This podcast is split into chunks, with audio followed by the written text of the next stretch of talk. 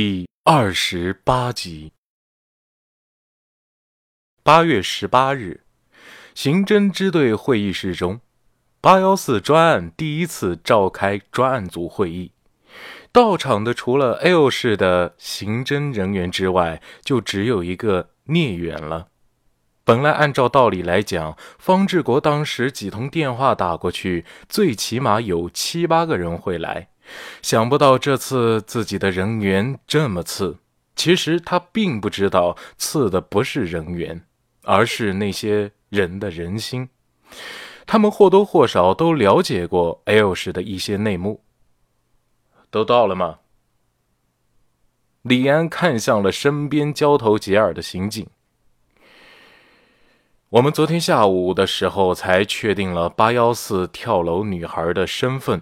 叫徐瑶，她是 S 省 C 市金堂县人，今年十五岁。这几天我一直在想着什么时候可以开个碰头会，没想到啊，一次又一次的拖，现在已经是第四天了。我先做个总结，把目前调查的结果都和你们复述一下。李安起身说。八月初，徐瑶乘坐火车离开了 C 市，前往我市打工。期间，和家里人通过几次电话。根据徐瑶父亲的回忆，他是来我市大型企业做保洁，乘车两天的时间，徐瑶才到本市。下车后，他给家里的父亲去了唯一一通电话，徐瑶的手机就一直处于关机状态。他的父亲觉得徐瑶的失联不妙，就在金堂县派出所报案。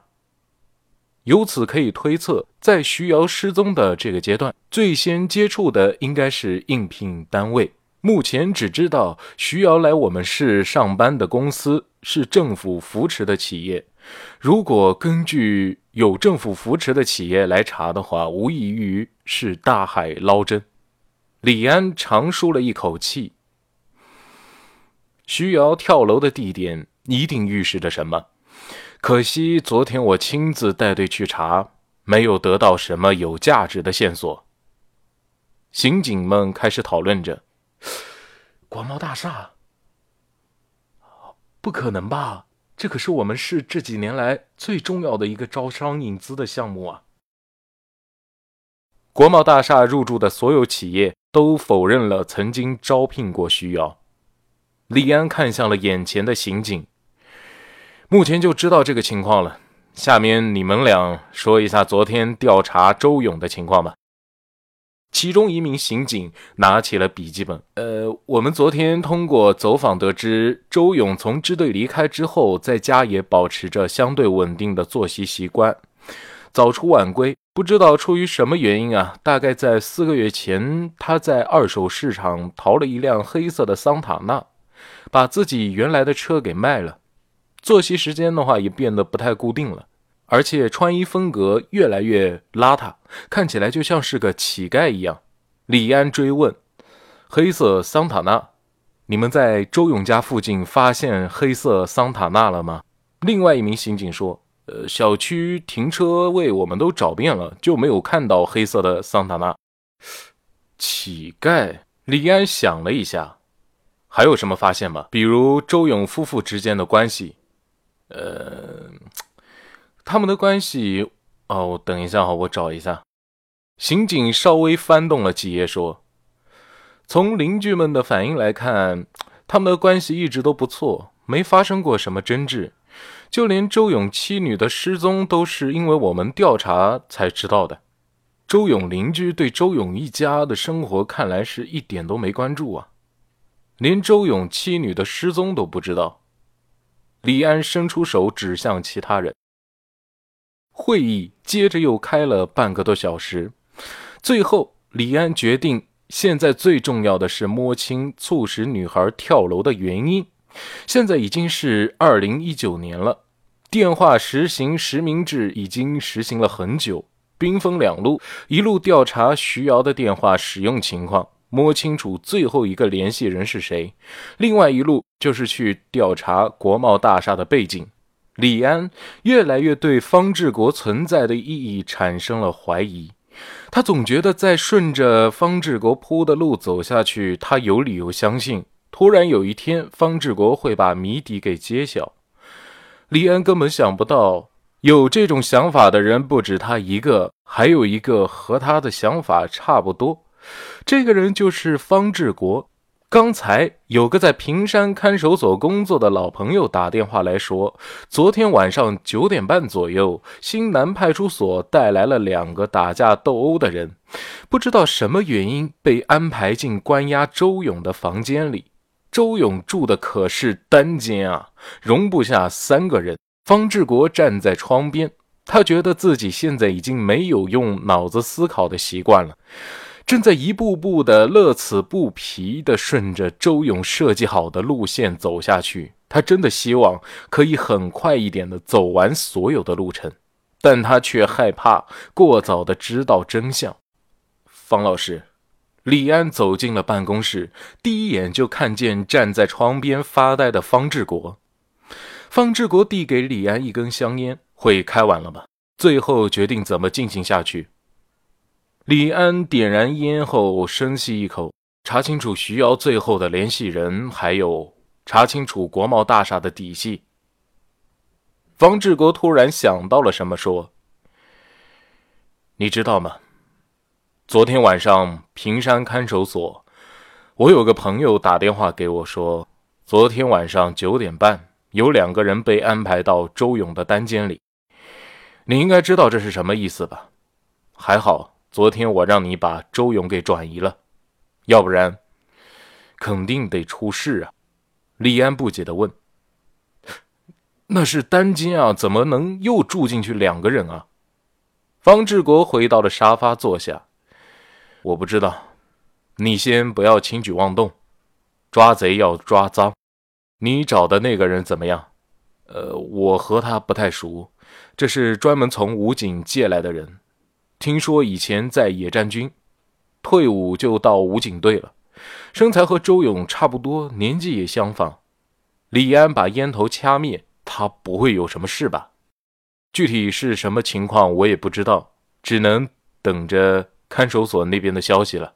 方志国说：“我是昨天收到周勇的信才打电话给你的。”啊，周勇的信，李安理解不得。他在看守所怎么写信啊？方志国把香烟吸到了烟屁股后掐灭。他怎么写信我不管，更严重的问题摆在眼前了。对手的实力不可小觑啊！他不光可以在司法鉴定处偷走生物样本，还可以操纵警察为自己所用。李安表情严肃地说：“呃，要不这个案子……”找更高层的领导吧，不能。方志国打消了李安的念头。现在还没有一点证据支持，等证据满足后再说吧。最重要的是把周勇给保护起来，他手中应该有决定性的证据，要不然不可能一直以那种口吻对我说话。我们得拿到他。李安好奇的伸长了脖子问：“呃，昨天我去国贸大厦。”你和周勇谈了什么？他让我们继续顺着国贸大厦查下去，一定会有答案的。方志国顿了一下，周勇的妻女应该已经死了，不过不是周勇杀的。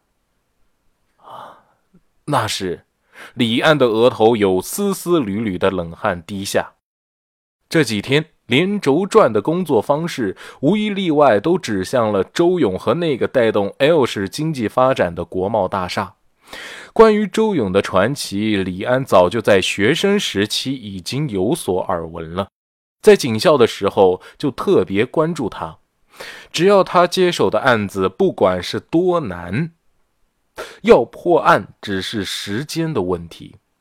在早年间没有命案必破的口号时，周勇已经开始自我要求自己有案必破。当时李安被方志国从 X 市调到 L 市的时候，他并不知道自己顶替了周勇的位置。按照他有案必破的原则，周勇应该在离开支队的半年的时间里，比谁都活得更累。可是，如果他真的可以做事这么明目张胆，那我们为了这个案子奔波，不就是徒劳了吗？李安有些害怕，所以我们必须得查明白他们后面究竟有什么人在撑腰，让他们这么明目张胆的干坏事。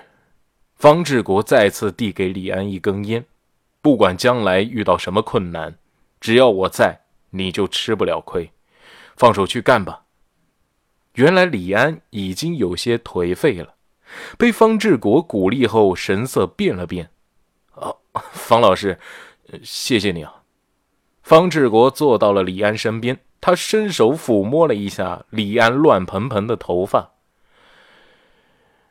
谢谢的话。放在庆功宴上再说吧，我等着你庆功宴的酒呢。李安噌的一下站起来，给方志国敬礼。